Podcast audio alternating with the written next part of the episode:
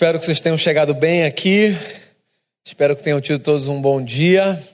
Eu quero ler com vocês no Evangelho segundo Mateus, no capítulo de número 5. Esse vai ser o nosso texto para essa noite. Quero ler do verso 13 ao verso 16 de Mateus 5. E antes que você estranhe, a leitura que eu vou fazer vai ser de uma versão diferente da que está projetada aqui, porque é uma versão que a gente não tem aqui, mas você pode acompanhar por aqui se você quiser, ou prestar atenção é, na maneira como a versão que eu estou utilizando aqui apresenta o mesmo texto, que é o que está projetado aqui na nossa tela. E o texto diz assim: Permitam-me dizer por que vocês estão aqui. Vocês estão aqui para ser o sal que traz o sabor divino à terra. Se perderem a capacidade de salgar, como as pessoas poderão sentir o tempero da vida dedicada a Deus? Vocês não terão mais utilidade e acabarão no lixo. Há uma outra maneira de dizer a mesma coisa. Vocês estão aqui para ser luz, para trazer as cores de Deus ao mundo. Deus não é um segredo a ser guardado. Vamos torná-lo público, tão público quanto uma cidade num plano elevado. Se faço de vocês portadores da luz, não pensem que é para escondê-los debaixo de um balde virado. Quero posicioná-los onde todos possam vê-los.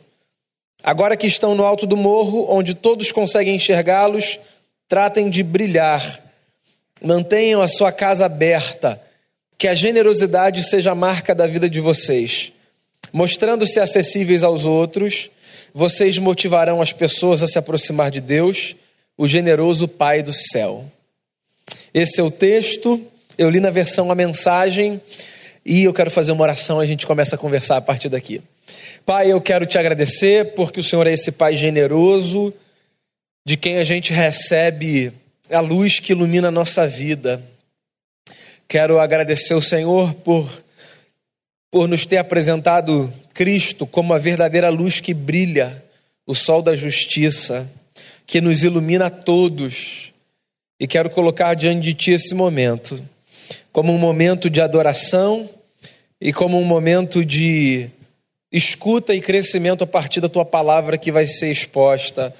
Que, que o Senhor nos fale ao coração perdoe-nos os pecados e ajude-nos a refletirmos sobre a vida, sobre o Evangelho e sobre o nosso papel nesse mundo.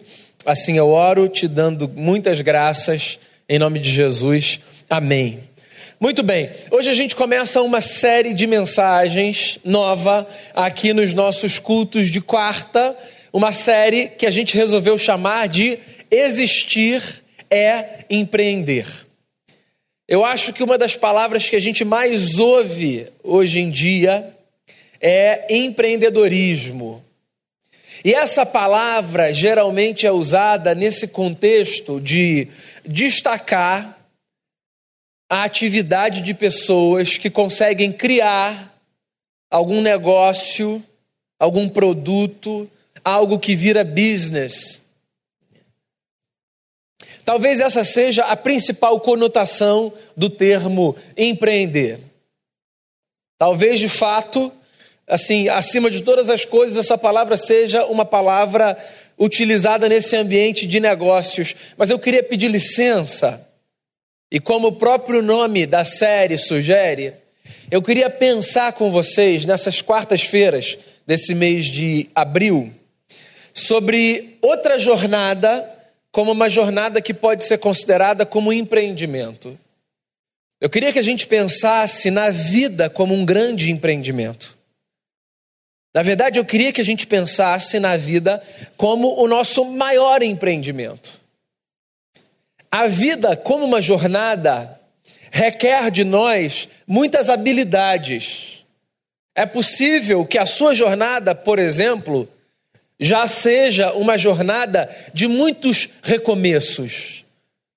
Uma jornada que saiu de um lugar, que você pode chamar de lugar zero, ainda que, evidentemente, ninguém vive num vácuo, então, se você chegou nesse lugar, você chegou porque alguém te trouxe, mas você construiu a partir dali.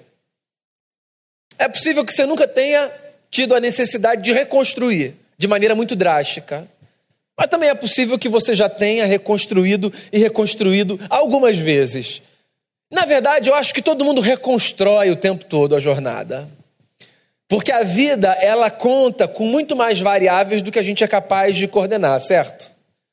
Então a gente está indo numa direção. Aí coisas acontecem. Coisas que estão no nosso controle, coisas que estão para além do nosso controle. E a gente para, a gente pensa, às vezes a gente não para e não pensa. E a gente reconstrói, e às vezes a gente derruba. Você pode acreditar em mim. A vida é o nosso maior empreendimento. Eu não sei se você vai concordar, hoje, quando a gente pensa em empreendimento ou em empreendedor, já que todos somos considerando a vida como um empreendimento, eu acho que um conceito que está muito associado ao conceito de empreender é o conceito de sucesso. Então, assim, as pessoas avaliam bons empreendedores a partir do sucesso que eles conseguem ganhar ou construir, certo? Se o sujeito faz sucesso com o seu empreendimento, então ele é um bom empreendedor. Se o sujeito não faz sucesso com o seu empreendimento, então ele não é, essa é a leitura comum, um bom empreendedor. E eu não quero nem entrar aqui no campo de discutir essa relação de ser um bom empreendedor como resultado de ser um sujeito bem-sucedido. Eu quero fazer uma outra pergunta. Como é que a gente mede sucesso? Vai lá, quais são os critérios que a gente usa para a gente dizer que uma pessoa é bem-sucedida na vida? O que que indica isso? O CEP que ela tem? O condomínio que ela mora? A carreira que ela escolheu? Tamanho da empresa que ela conseguiu montar? Ou o lugar dentro da empresa que ela conseguiu chegar? O que é que mede sucesso? Agenda cheia? título. Será que uma pessoa que consegue educar bem os seus filhos, num mundo tão desafiador como o nosso, pode ser uma pessoa bem-sucedida? Será que uma pessoa que consegue trilhar a sua jornada, superando as muitas tentações, de romper com a sua ética e de passar por cima da sua moral, pode ser considerada uma pessoa bem-sucedida, mesmo que ela não tenha chegado longe na carreira. Pensa no adolescente. No auge daquele senso de onipotência, experimenta de tudo, mergulha de cabeça nas drogas, se percebe dependente químico e consegue, em algum momento, se livrar desse negócio. Ele, por conta das suas escolhas equivocadas, não estudou. Ele deu um baita trabalho para os seus pais. Ele trabalha, aspas, num subemprego.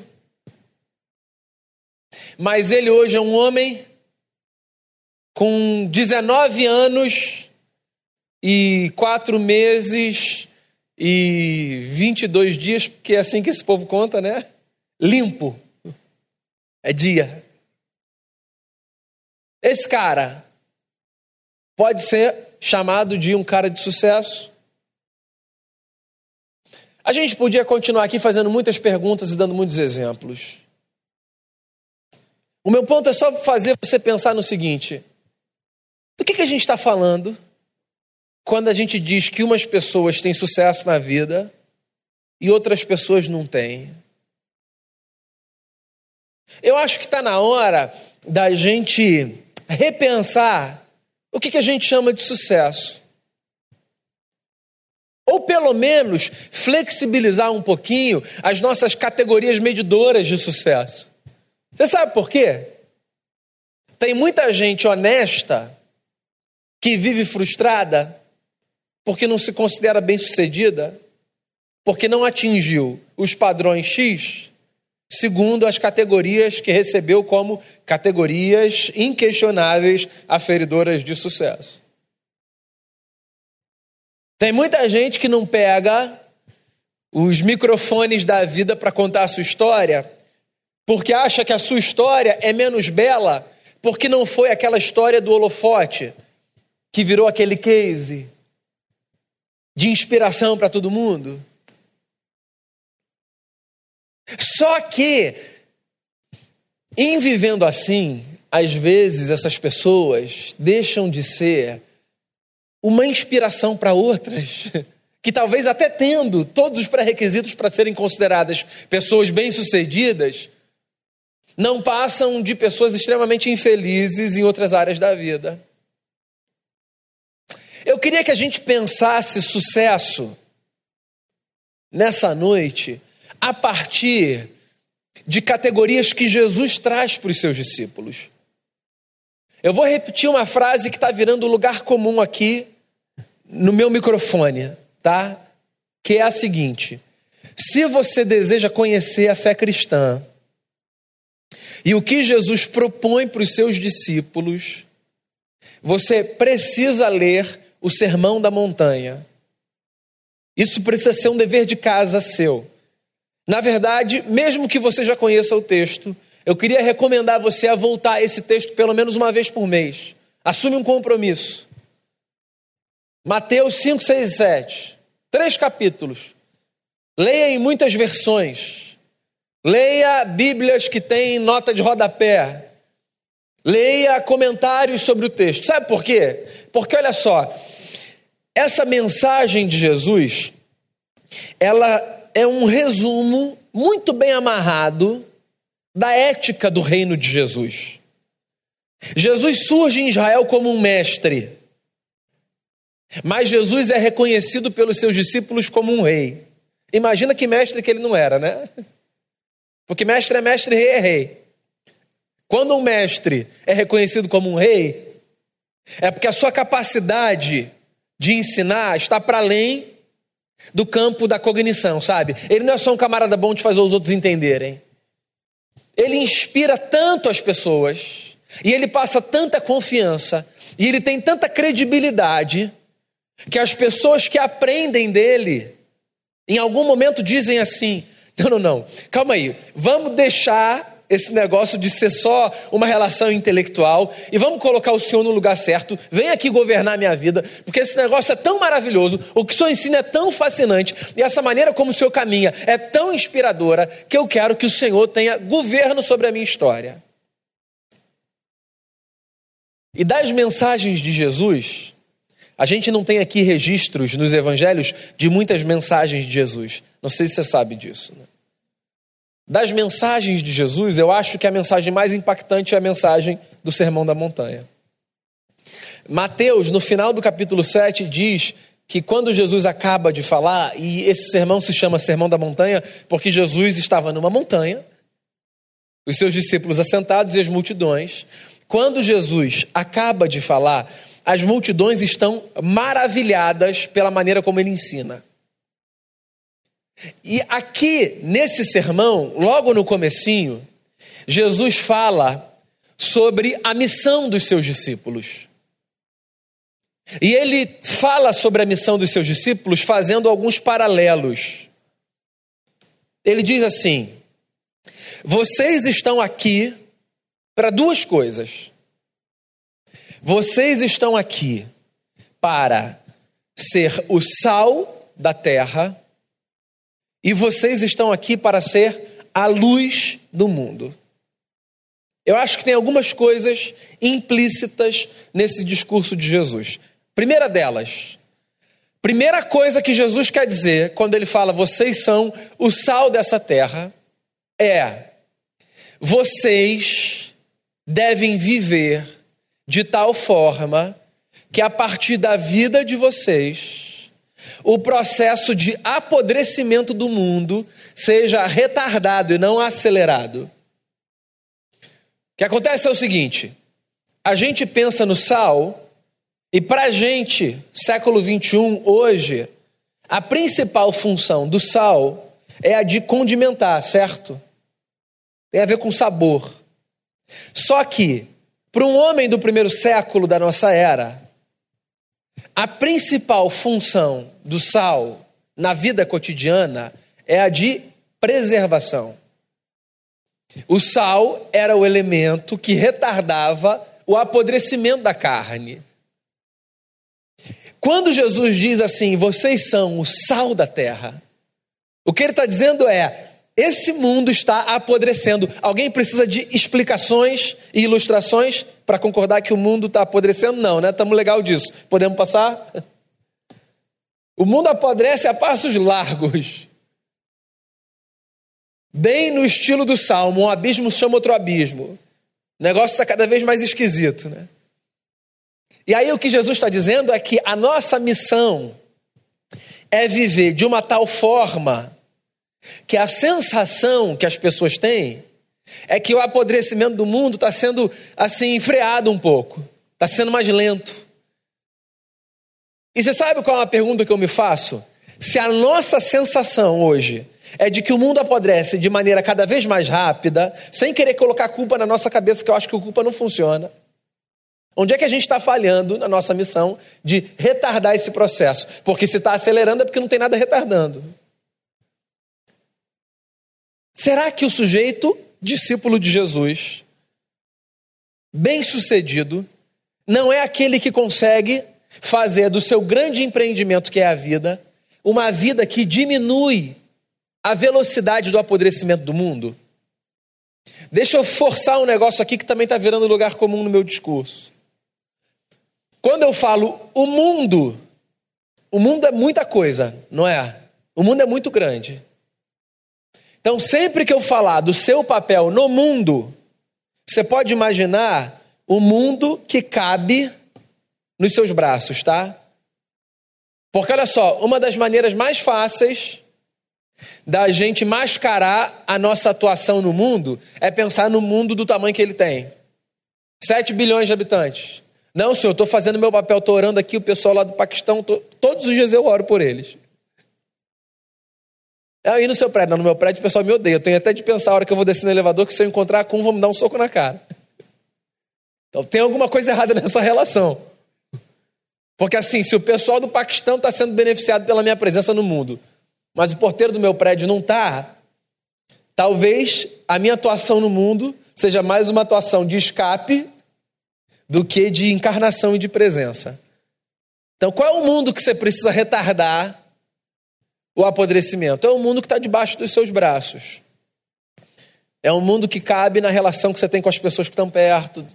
É o mundo que está dentro da sua casa.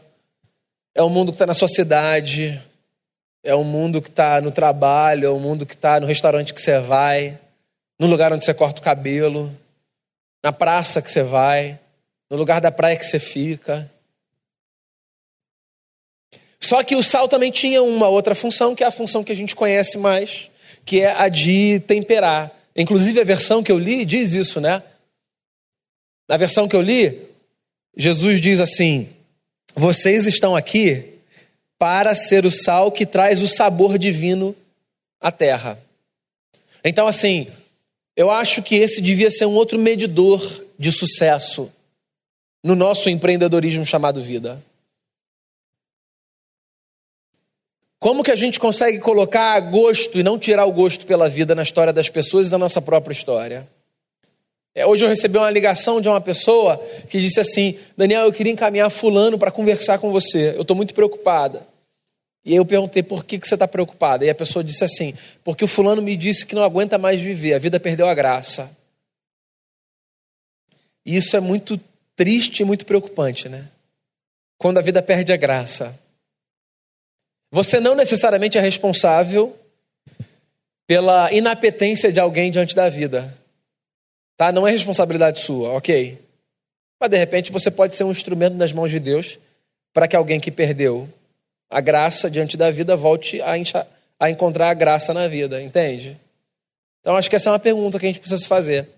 Como é que eu posso viver de tal forma que as pessoas sejam inspiradas pela minha vida?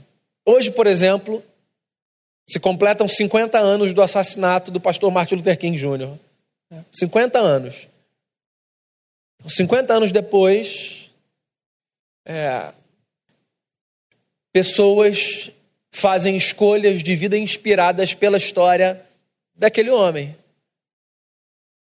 E tudo bem, há pessoas que se tornam pessoas públicas. Então, o alcance da sua influência ganha uma proporção muito maior. Mas assim, tá aí uma pergunta que eu acho que a gente precisa se fazer. Se eu não tivesse mais aqui, quem ia sentir falta de mim? Foi uma pergunta que um pastor fez uma vez no encontro para uma série de pastores, dentre os quais eu estava. Ele disse assim: se a sua igreja não estivesse mais no lugar onde ela está, quanto tempo as pessoas levariam para perceber a ausência da sua comunidade? Essa pergunta é uma pergunta um pouco angustiante, né? Que faz uma provocação importante, né? Que é: como é que a gente pode pensar uma agenda de vida que torne a nossa comunidade uma comunidade impactante e que permanece na consciência das pessoas. Como é que a gente pode fazer isso? Bem, a gente pode fazer isso de duas formas. Sendo inconveniente, aí todo mundo vai perceber a gente, não é o caminho. Eu só falei que é uma forma, mas não é um caminho. Ou a gente pode ser uma comunidade relevante, que dá sabor.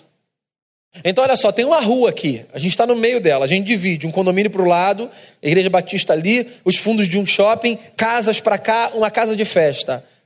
Como é que a gente pode dar sabor a essa rua? Como é que a gente pode fazer com que a presença da nossa igreja, aqui nessa rua, Ernesto Pinheiro, seja uma presença inspiradora? Como é que a gente pode fazer com que a leitura dos nossos vizinhos não seja uma leitura do tipo: chegou aquela igreja, domingo ficou um inferno esse negócio, e seja do tipo: chegou aquela igreja, eles estão ajudando esse lugar a ser um lugar mais celeste. Olha só, passa por coisas pequenas, tá? Passa pelo lixo que a gente não joga na rua. Passa pelo barulho excessivo que a gente deixa de fazer sobretudo em horas onde o barulho não deve ser feito. Passa, por exemplo, pelo estacionamento que a gente respeita, já que é um desafio, sem fechar a casa de alguém ou sem parar na calçada que alguém tinha que passar andando. Passa pela gentileza do bom dia, do boa tarde, da boa noite. Bem, passa por uma série de coisas. Mas a gente tem uma missão. E a nossa missão não é ser uma igreja bem-sucedida porque os bancos estão cheios. A nossa missão é ser uma igreja bem-sucedida porque essa comunidade vive uma vida que dá sabor para esse bairro. Nós somos o sal dessa terra. E aí Jesus diz assim também: vocês são a luz desse mundo. O que é mais um recado cheio de de mensagens implícitas. Talvez a mais evidente delas, esse mundo é um mundo que vive em trevas, trevas. Esse mundo é um mundo de escuridão. Eu não sei se você já leu Ensaio sobre a Cegueira, do José Saramago. Se você não leu e não curte muito livro, e o José Saramago não é assim muito fácil e muito gostoso, é denso, você pode assistir o filme que é tão angustiante quanto o livro, mas é mais leve.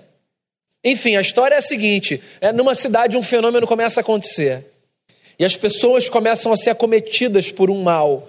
Elas vão perdendo a visão. E assim, uma a uma, as pessoas vão sendo contaminadas por esse mal. É que o problema vira um problema assim endêmico, a cidade quase que toda tomada por esse mal, e eu não vou assim ficar dando spoiler do livro e do filme. O ponto é o seguinte: a cegueira da cidade provoca inevitavelmente um caos, um caos. Porque olha só, essa é uma consequência inevitável da escuridão. Ou você acha que é sem motivo que Moisés, quando narra a criação do mundo, diz assim: Disse Deus, haja luz. Por que, que Moisés narra a criação dizendo que a primeira coisa que Deus chama a existência é a luz? Porque é a luz que possibilita a ordem. Porque se o quarto dos meus filhos tiver uma bagunça e eles não quiserem que eu veja, além de fechar a porta, eles vão deixar a luz apagada. Porque se eu acender a luz, eu vou olhar e vou falar: opa, não está arrumado não. Porque a luz faz isso. O que é bom num certo sentido, né? Porque olha só, a gente só consegue arrumar quando a gente vê que está bagunçado. Então, esse é um papel nosso. Ajudar as pessoas a perceberem que sim, está bagunçado. E não de uma forma acusatória, tá? Eu acho que a igreja perde o seu direito de ter voz no mundo muitas vezes porque ela acusa ao denunciar. E a, a nossa denúncia em relação à bagunça não precisa ser uma denúncia acusatória. A nossa denúncia pode ser uma denúncia é, amorosa, respeitosa. Mas o nosso papel é esse: ser luz. Fazer com que as pessoas percebam e com que a gente perceba que não, as coisas não estão naturalmente no lugar. Não estão. Como a louça suja não volta para o armário limpa por um milagre. As coisas na vida não voltam para o seu lugar por um milagre. A gente precisa provocar a arrumação e a ordem. E a gente só faz isso na presença da luz. Então está aqui Jesus dizendo o seguinte: Vocês, discípulos meus, vocês querem ser bem-sucedidos nesse empreendimento chamado vida?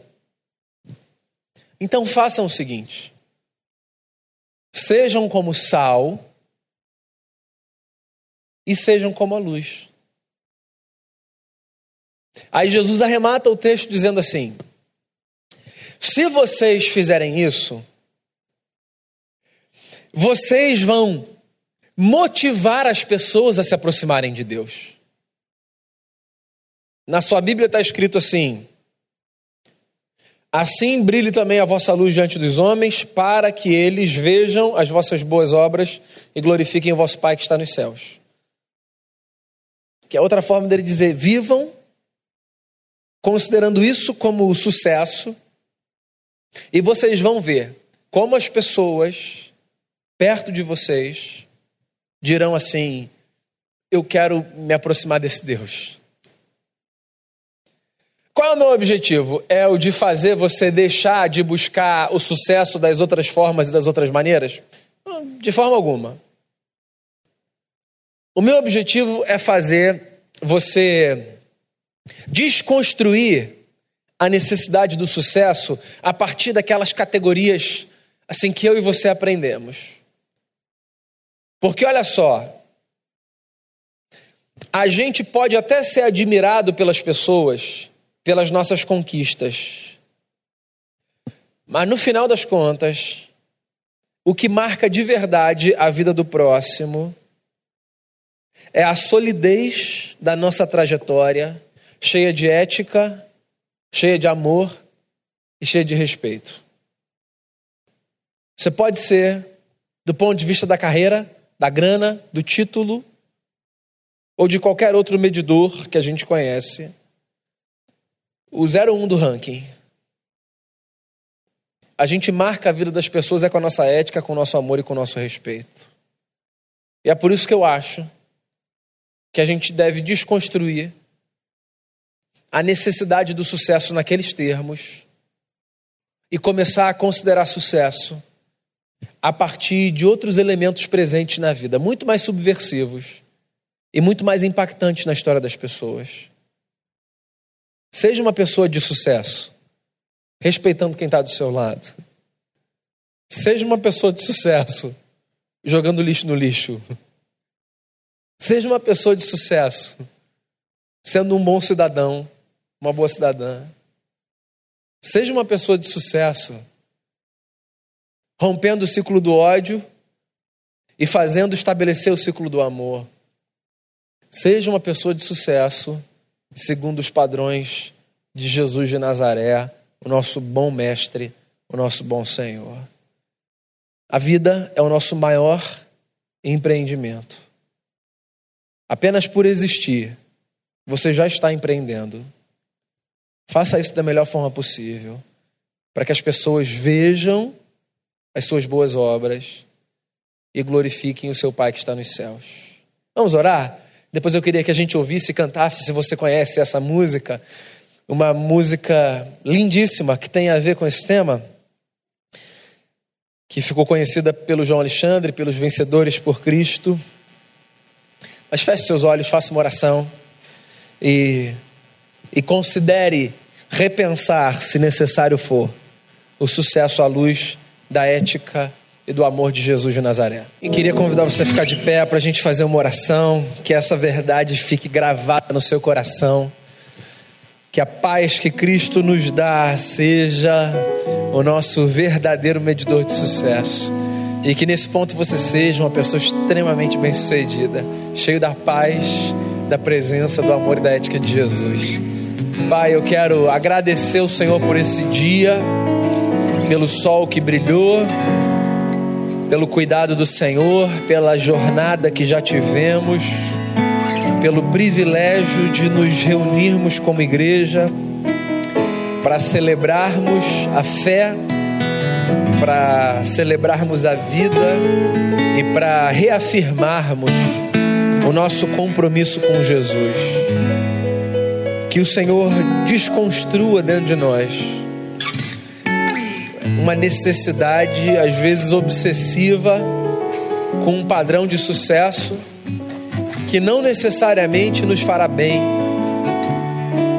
Que haja muitas conquistas na nossa história, eu, eu oro por isso, por mim e pelos meus irmãos, mas que o nosso verdadeiro sucesso seja medido pelas coisas que o dinheiro não é capaz de construir nem de destruir, que a traça não é capaz de comer, que o ladrão não é capaz de roubar, que o nosso verdadeiro sucesso esteja guardado de maneira profunda no nosso coração e que ele irradie a partir da nossa vida. Então, que haja sucesso na nossa relação com o próximo, que haja sucesso na nossa confiança em Ti que haja sucesso no nosso testemunho público como discípulos de Jesus e na difícil missão de salgarmos esse mundo e de iluminarmos essa terra. Eu quero pedir que o Senhor nos leve em paz e em segurança para as nossas casas. Em nome de Jesus, eu rogo a Ti que todo mundo volte bem, guardado pelo Senhor. Quero colocar diante do Senhor os enfermos, pedir que a Sua graça seja com eles que os que desejam tanto se verem livres dos seus males sejam agraciados com o cuidado do Senhor, que o Senhor cure, que o Senhor restaure. Quero pedir por aqueles que encontram desafios de se colocarem no mercado, que o Senhor dê graça. Quero pedir àqueles que lutam nos seus trabalhos, que apesar de os terem, lutam, lutas diárias, que o Senhor dê força, sabedoria e graça, e que a nossa vida seja iluminada de tal forma pelo Senhor, que ela se transforme num holofote da tua luz na direção dos outros. Leva a gente bem, dá para todo mundo aqui uma noite de sono e que amanhã o dia seja ainda mais bonito do que foi hoje. É a oração que eu faço, pedindo que o Senhor nos leve em paz, em nome de Jesus. Amém.